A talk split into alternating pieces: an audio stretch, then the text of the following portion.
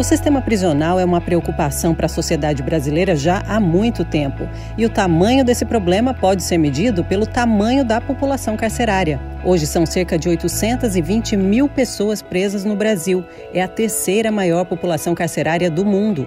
Aqui em Santa Catarina, o sistema tem 22 mil presos. E com a pandemia do coronavírus, os debates sobre o sistema prisional se intensificaram.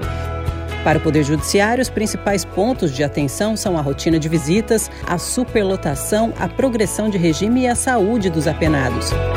Eu sou Beatriz Cavenaghi e vou conversar com três magistrados aqui no podcast da MC sobre esse desafio de manter os julgamentos em dia e o sistema funcionando, mesmo com a rotina alterada pelas regras de isolamento.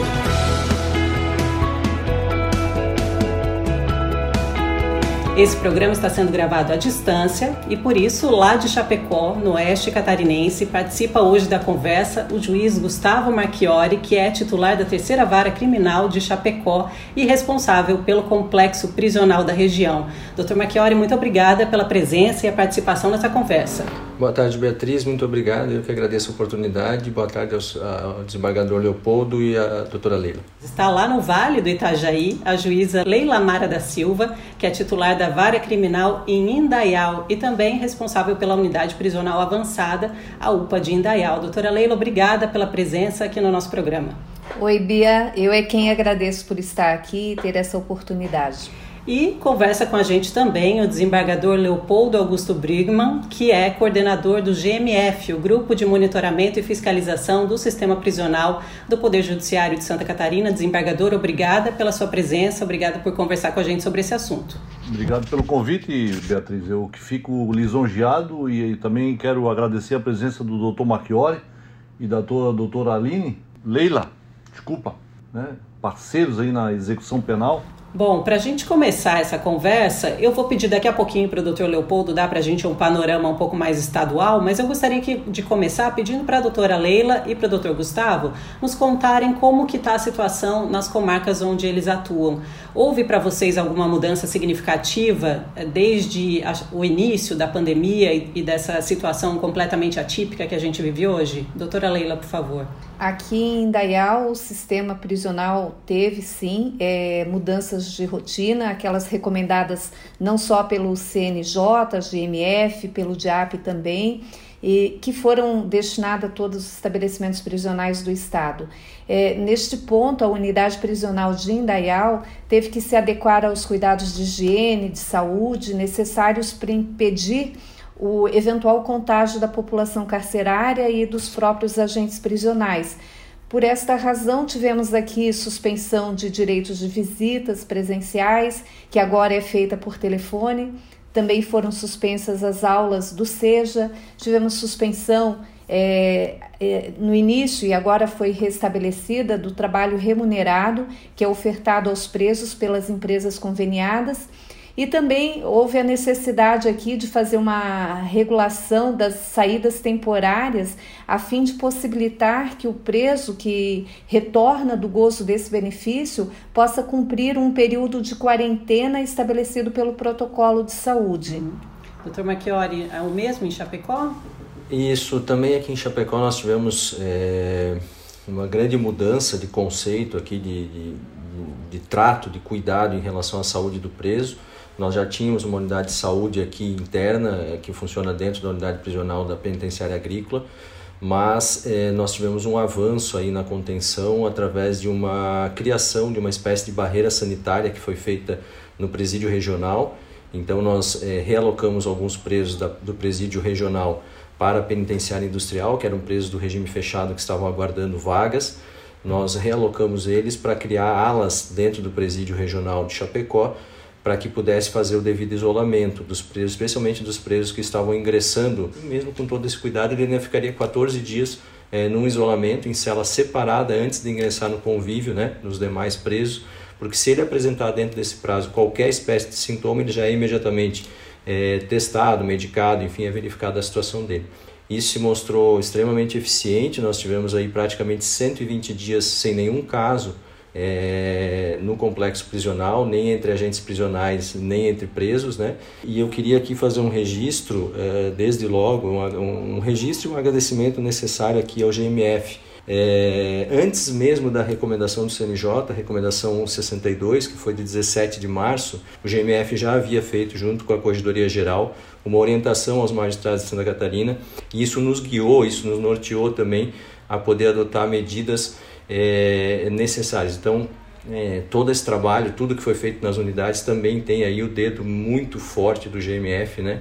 É, e da corregedoria que fizeram essa orientação. Eu aproveito essa observação para perguntar então ao Dr. Leopoldo como tem sido o trabalho do GMF nesse período e como vocês têm organizado esse trabalho de modo a deixar os juízes mais seguros nas decisões que eles têm que tomar com relação ao sistema prisional de todo o Estado. Doutor Marchiori, obrigado. Obrigado pela colocação do GMF, isso sempre foi uma preocupação, Sua Excelência sabe disso. É, a nossa vida, eu digo, nós temos reuniões toda semana, é, Beatriz, com relação ao DEAP, a SAP e todo o sistema de saúde para que a gente possa gerir o GMF. Ninguém está aqui ilhado em Florianópolis e sem analisar isso rotineiramente. Então o que acontece, o que acontece e o que acontece aconteceu é que nas reuniões eu digo para todos os participantes que nós éramos extremamente felizes e não sabíamos. Nós não estávamos era talvez gerindo como deveria ser gerido. Né, e que pese a, a luta do doutor Marchiori, da, da doutora Leila e de todos os outros juízes da execução penal, é que a nossa vida virou do avesso. Né, e eu acho que da pandemia legados ficarão. Essa vai ser a grande importância dessa situação adversa. Qual é o índice de contaminação? A gente teve contaminações, qual é a situação atual no sistema carcerário aqui em Santa Catarina? Hoje nós temos, com os recuperados e os não recuperados, um índice menor de 1%. E um morto. Um morto. Doutor Marchiori pode ter outros dados ali também. Eu tenho os números de Chapecó, mas eles são, são vários números, então assim a gente não. Mas, mas só para a gente ter uma ideia, né? É, eu tenho, por exemplo, uma unidade prisional que é o presídio feminino, que até hoje não tem nenhum caso. Né? Nós não temos nenhum caso hoje no presídio feminino é, de Covid aqui em Chapecó. Tem 180 pre 160 presas. Nós temos uma unidade a penitenciária industrial, por exemplo, que nós temos apenas oito casos dentro de 700 e tantos presos de Chapecó, presídio masculino. Nós temos 20 positivados de um universo aí de 360 presos. Os números são é, mostram o trabalho. Aqui em Chapecó, quando nós tivemos um problema é, mais sério envolvendo uma contaminação que, que, que aconteceu aqui no sistema, prontamente a secretaria se dirigiu, toda a equipe da sala de situação aí de Florianópolis se dirigiram até Chapecó, vieram aqui, fizemos reuniões virtuais, fizemos três reuniões virtuais conversando com eles, uh, fizeram os isolamentos necessários, fizeram, ou seja, atacaram todas as frentes necessárias então, assim, foi muito importante. Realmente eles estão trabalhando é, diuturnamente aí para tentar fazer minorar as consequências do sistema prisional. Houve uma mudança significativa no panorama do, do sistema prisional catarinense, doutor Leopoldo? É um aumento significativo ou uma diminuição significativa do número de presos? Ou qual foi a principal mudança que o senhor poderia destacar nesse período? A grande mudança foi que a partir da primeira, da primeira recomendação, que foi essa que o Dr. Marchiori citou, e em seguida veio também, as, ou vieram as recomendações do CNJ, é que foi a revisão de todas as prisões que estavam é, é, materializadas. Né? E com essa revisão nós tivemos uma diminuição do sistema em 2 mil presos. Quer dizer, os juízes atenderam o chamamento e diligentemente promoveram essa, essa reavaliação como a a, a progressão né, de, de, de, de, regime. Isso fez com que nós, no sistema, pudéssemos ter uma área, Beatriz, para que pudéssemos fazer essa quarentena que o doutor Marchiori fala. Quer dizer, se nós temos 2 mil presos fora do sistema, a gente consegue fazer áreas né, para a quarentena. Então, se não fosse essa diligência dos nossos magistrados, nós estaríamos assim muito pior na situação da pandemia. É, só para realçar que é, é, ninguém é mágico no sistema prisional, né? A gente não tem uma vara de condão assim que possa resolver o problema. É, nós tivemos sorte aqui em Chapecó em virtude de que a nossa estrutura prisional ela possibilitava fazer esse isolamento. Então tem muitas unidades que não tem aonde colocar, não tem como fazer esse isolamento pela superlotação, pela, pela situação real.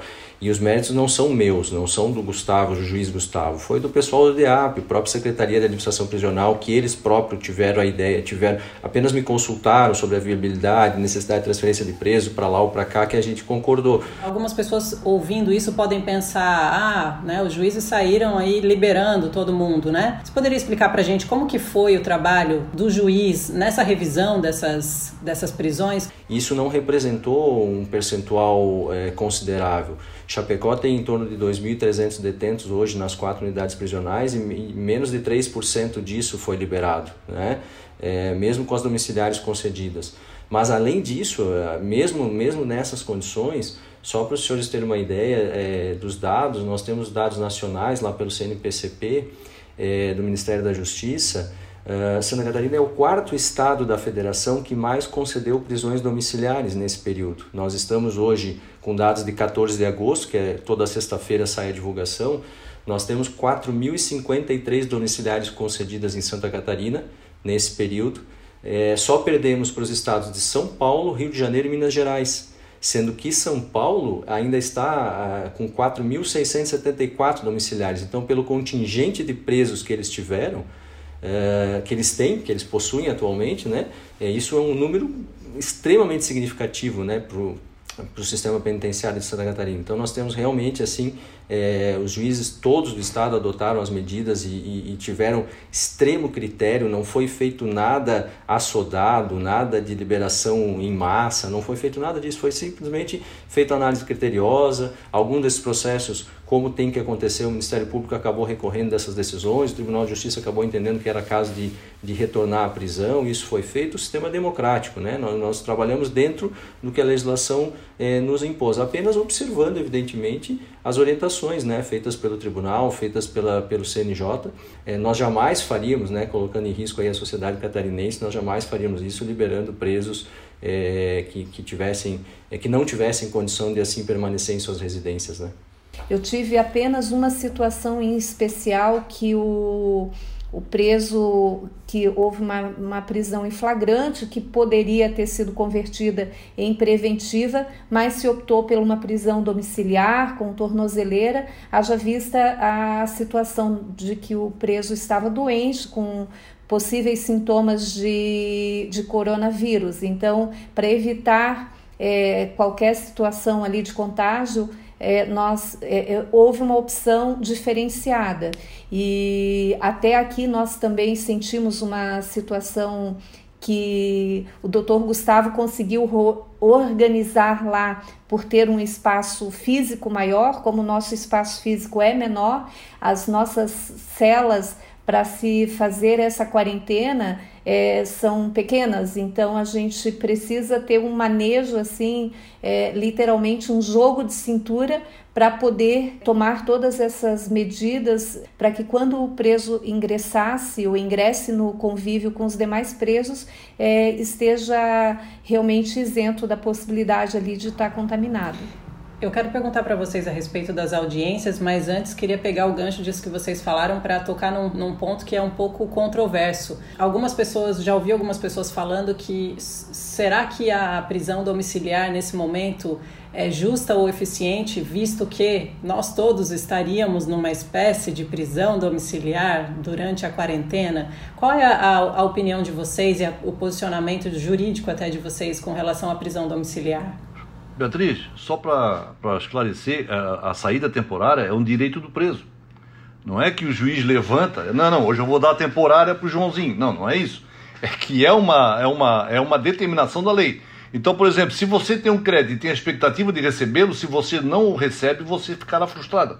Imagina nós com uma massa carcerária, como temos no Estado, o doutor Marchiori vai confirmar, a doutora Arelia da mesma forma, nós temos hoje preso 22 mil pessoas.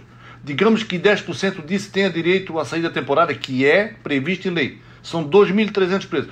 Como é que nós vamos segurar esse barril de pólvora se o estupim está do lado? É analisado caso por caso. Nada foge do caso por caso. É um direito do preso. Se nós não concedemos isso, nós vamos fazer com que ele se frustre de tal maneira que possa haver uma convulsão do sistema. E nós não podemos correr esse risco. Agora, se ele vai voltar para o sistema ou não, na forma das orientações, cada juiz vai analisar. E é um direito do preso, é um crédito dele. E você não pode frustrar. Imagina o tamanho da tensão, né, nesse momento, assim, com tudo, tudo isso acontecendo. Somando a isso que o desembargador Leopoldo falou, só aproveitando, além de, de, de, se vedar eventualmente uma saída, nós temos que lembrar que eles estão, estavam, né, até pouco tempo atrás, sem as visitas, sem o ingresso de materiais que as famílias levam, é, ou seja, sem contatos com filhos, sem contatos com ninguém, e essa saída era a única oportunidade que eles teriam de efetivamente fazê-lo. Né? É claro que nós não conseguimos é, é garantir 100% que o preso que ganhe uma saída temporária ou que ganhe uma prisão domiciliar vá permanecer em sua residência ou vai permanecer com a sua família, como não acontece já durante o ano, fora da época de pandemia, né? numa situação de normalidade, nós também não temos esse controle. Né? Agora, se ele tomar o rumo equivocado, o rumo errado, o rumo é, que não deveria tomar, imediatamente nós fazemos a revogação desse benefício, né? reconduzimos ele à cadeia, cortamos os benefícios daí para frente. Né?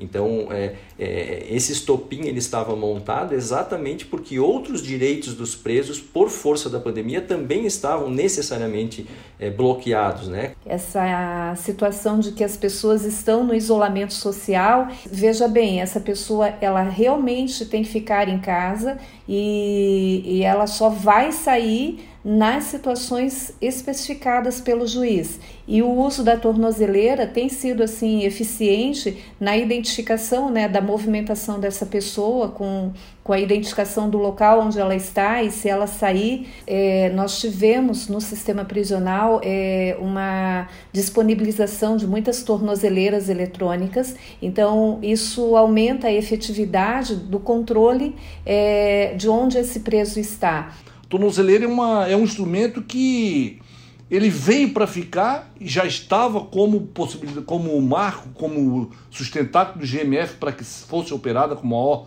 com maior incidência. Eu trago números aqui que são de arrepiar com relação ao uso da tornozeleira. Uma tornozeleira custa 300 reais de aluguel aproximadamente. Se nós usarmos em 10 presos, nós temos 3 mil reais de custo mensal.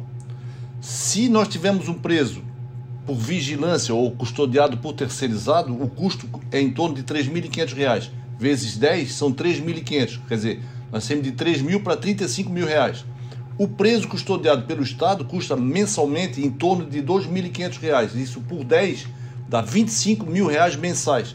Fazendo uma conta assim simples, nós temos por ano do sistema é, privado quase 54 milhões de gasto e o, o preso da tornozeleira custa para nós 4, mil, 4 milhões e 500 mil reais por ano. Isso fazendo assim uma conta baixa, né, doutor Marchiori? É, aproximadamente o custo que poderíamos é, alocar em outra situação. A gente sabe que muitas audiências estão sendo realizadas, por mais que os magistrados estejam em regime de trabalho remoto. Como funcionam as audiências e teve alguma mudança para você na sua prática com relação à audiência virtual à distância?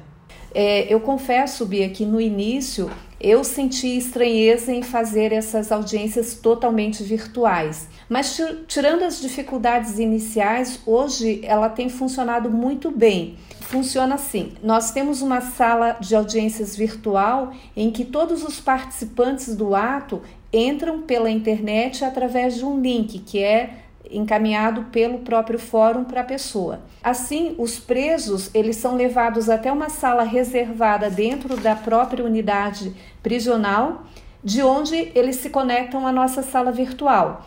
Da mesma forma, o promotor de justiça, os advogados, as testemunhas, cada uma no seu momento em que for prestar depoimento. O interessante aqui é que as testemunhas hoje elas estão podendo prestar o seu depoimento das suas residências ou do local aonde elas preferirem estar no momento da audiência. É claro que aquelas que não dispõem de equipamento de internet para acessarem essa sala virtual de audiências, é facultado no fórum um espaço físico para elas virem prestar o depoimento com total segurança. Então, eu cito um exemplo que eu, é, demonstra o êxito das videoaudiências, quando recentemente eu pude instruir um processo crime aqui em Dayal, é, onde haviam 40, mais de 40 testemunhas para serem ouvidas e nós conseguimos ouvir quase a totalidade dessas audiências. Eram residentes, testemunhas residentes em várias cidades do estado, uma delas, inclusive, morando no Canadá, e conseguimos isso durante um prazo de uma semana. E detalhe: a ré foi presa na cidade de São Paulo, ela participou da audiência é, do estado de São Paulo, bem como o defensor. Então, é, essa realidade das videoaudiências é, é uma experiência, embora alguns colegas já um pouco mais adiantados, é uma experiência que nós estamos absorvendo e, e aplaudindo agora porque realmente está funcionando e funcionando muito bem. O doutor Marchiori já fazia audiências virtuais mesmo antes da pandemia, né, doutor Gustavo? É, nós, nós iniciamos um projeto piloto aqui com o apoio do tribunal já há quase dois anos, é, realizando audiências de justificação de réus presos. Né? É, nós já fazíamos essas audiências por videoconferência. É, todos os problemas que tinham que ser enfrentados no início foram enfrentados aqui, com as conexões, com queda de conexões, com problema de conexões com as unidades prisionais e tudo mais. E aqui cabe um registro bem importante também da doutora Leila em relação ao pessoal da DTI do tribunal, né? da, da da CG Info, e do pessoal da, da parte da informática, é, eles conseguiram, né, num tempo recorde, dado que a pandemia foi, foi surpresa para a gente, e eles conseguiram, como a gente diz, colocar no ar, né, para todo o Estado, para todos os magistrados de, de, Santa Catarina, um sistema que ele é, é, plenamente viável, né, e ele é próprio, ele não depende de plataforma externa, ele não tem custo para o tribunal, custo zero, né, então assim, isso, isso é modelo a ser replicado para o Brasil inteiro, né, isso dá uma redução para o próprio departamento, o próprio DEAP é muito é, adepto a essa tecnologia, porque deixa de retirar um detento eventualmente mais perigoso de dentro do complexo, evita é, ameaça a testemunhas dentro do fórum, como acontece em algumas vezes, a própria escolta de presos de unidades para outras, saindo de Chapecó para ir para Criciúma prestar um depoimento, né, é, com risco de resgate, com risco de, de acidente de trânsito, risco ao agente prisional, custos ao Estado em relação a diárias para esse agente, enfim. Então só se tem a ganhar com essa, com essa com essa ferramenta. Doutor Leopoldo, o senhor falou no início é, sobre alguns legados que devem ficar dessa, dessa situação toda. Será que essa questão das audiências virtuais e do uso da tecnologia para é, a, a execução penal é um desses legados? Beatriz, eu não tenho a mínima dúvida, porque o deslocamento de presos de uma comarca para outra corresponde à diária. Ninguém sabe, nem o doutor Marchiotti sabe o que eu enfrentei para começar a materializar as audiências de custódia as audiências de videoconferência. Porque a audiência de custódia é uma luta minha que eu não consigo fazê-la por videoconferência nem na pandemia. Mas o que se batemos para tirar essa diária, para que esse contingente de servidores que saiu de Chapecó, talvez para trazer uma testemunha até em Dayal, Blumenau, ninguém sabe a barreira que isso foi para que isso se materialize. Então hoje, com a pandemia, é o maior legado que teremos daqui para frente. E o tribunal, tão logo surgiu a pandemia, ele já distribuiu para o DEAP 51 kits de, de, de audiências para que ninguém ficasse nas 51 unidades sem essa possibilidade. Imediatamente já foi feita essa interferência. Fui ao gabinete desembargador presidente e assim já viabilizamos imediatamente essa, essa tecnologia. E a gente tem que lembrar o seguinte, né, Beatriz? Infelizmente o Estado não tem unidade prisional suficiente para todos os presos em todas as regiões, como deveria ser. Então nós temos presos aqui que são lá da região do Vale, né, onde a doutora Arelia se encontra. E aí esse preso, às vezes, a família não tem condição, a família humilde não tem condição de se deslocar até aqui.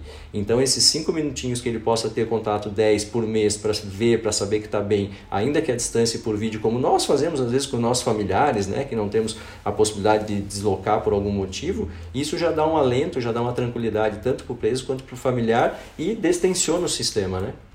O futuro é um audiência por, é, por, audiência, por videoconferência, o legado da, do atendimento de saúde e também a questão que envolve, como eu acabei de falar, que são as visitas virtuais. São três legados para mim que vai modificar todo o sistema prisional catarinense. Quais são essas principais mudanças que ocorreram com relação à saúde que o desembargador cita? Do atendimento, do atendimento de saúde dos internos. Hoje, com essa pandemia, nós entendemos que tudo tem que ser agora previamente, nada corretivamente. Né, doutor Marcelo? Aqui em Chapecó, eh, eu posso citar é, o cuidado que está se tendo com a parte preventiva né, em relação à saúde do preso, é, especialmente na identificação é, de doenças pré-existentes. Né? O sistema prisional nunca tratou dessa questão da saúde da doença, ou a maioria do sistema prisional nunca tratou dessa questão das doenças pré-existentes. O sujeito entrava na unidade prisional, ele não era identificado como um cardiopata ou como um sujeito que tinha uma doença que necessitava de, de algum tipo de atenção preliminar ou prévia, né? Então, quando ele aparecia algum sintoma, quando ele tinha alguma coisa que se ia então é, verificar e levar ele para a unidade de saúde, e às vezes já era tarde ou já tinha uma situação agravada. É, sem contar que nós temos é, várias doenças transmissíveis é, muito graves dentro do sistema prisional, afora a questão da pandemia, nós temos aí a tuberculose que assola todo o país, que é uma, uma doença gravíssima, né, que toma conta do sistema prisional, é, e agora evidentemente que os presos com essa situação, nessa condição, eles estão em situação de risco, e isso tem que ser identificado pelas unidades prisionais sob pena do Estado responder. Estado aqui, lê a secretaria, né? Que não faz essa intervenção. Então, é, é eu acho, nessa mesma linha do disparador, eu acho que é essencial é, essa mudança de conceito, né, é, de paradigma aí do, do DIAP, da Secretaria, em relação a esse cuidado preliminar do preso. É, eu só complementaria que a, a pandemia, na verdade, ela só reforça a preocupação que nós, juízes, é, devemos ter em relação à garantia dos direitos fundamentais que qualquer, um ser, um, que qualquer ser humano tem, seja ele preso ou não.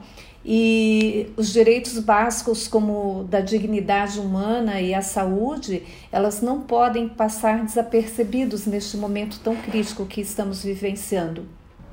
Qual é o principal desafio que vocês visualizam no horizonte e futuro do sistema prisional aqui de Santa Catarina? Acho que vocês conseguiram mostrar para a gente um bom panorama da situação atual, né? algumas coisas é, positivas que devem ficar para o futuro, mas o que, que ainda falta enfrentar seja no estado ou nas unidades específicas? O futuro para nós é, é diminuir a deficiência de vagas. É uma luta que o GMF faz e é assim, ó, é difícil conseguir do governo do estado. Eu não consegui, na minha gestão, inaugurar ainda um metro quadrado de, de presídio. Eu entendo o seguinte, que o que nós temos que fazer, nós temos que diminuir o, a, a, a, o déficit, mas focarmos na educação mil por cento para a gente não deixar mais isso subir. E é uma luta assim que tu não consegue fazer sozinho. Isso, se a sociedade não se envolver com isso e disser, não, doutor, o senhor tem razão, nós temos que salvar a geração que vem. Vamos recuperar os que estão? Vamos, mas vamos fazer o seguinte: família, atendimento à família. E eu crio então a CPMA, né? Que é a central de penas alternativas, dá um atendimento para o preso quando ele entra e principalmente, principalmente quando ele sai para conduzi-lo para que ele não fique desamparado. É isso que é a minha perspectiva de futuro.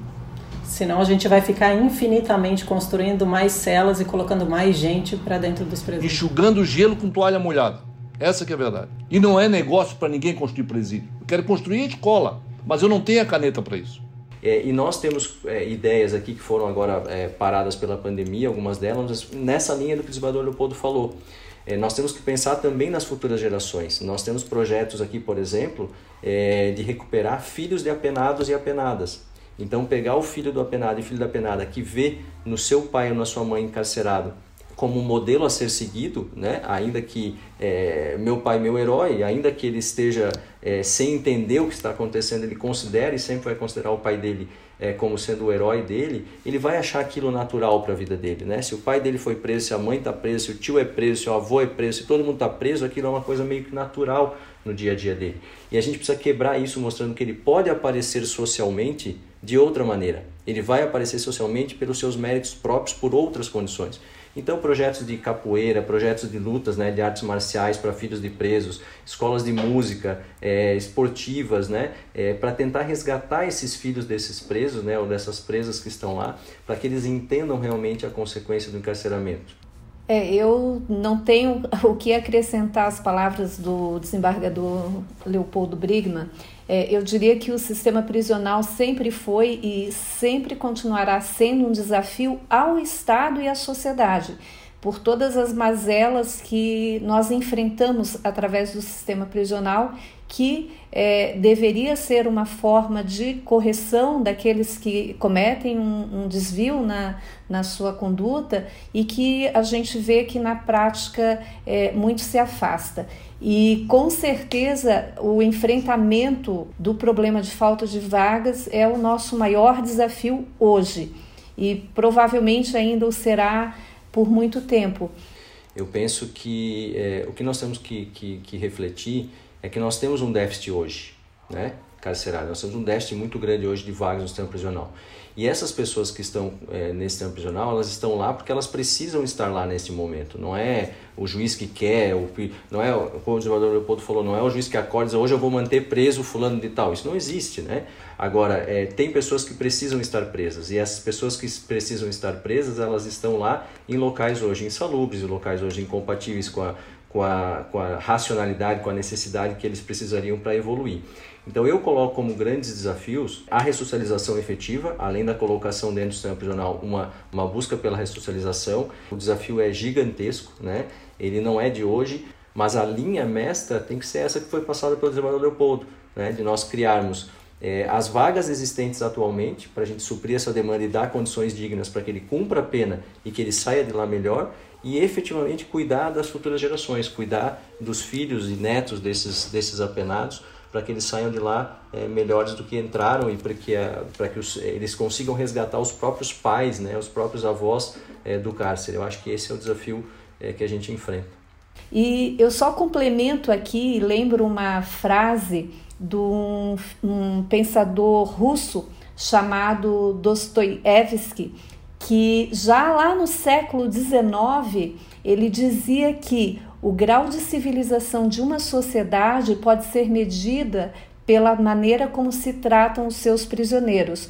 Então, nós precisamos muito evoluir como sociedade e ter essa abertura para visualizar o sistema prisional como algo que faz parte da, da nossa organização e que precisa ser atendido e que precisa ser bem atendido para que ele funcione.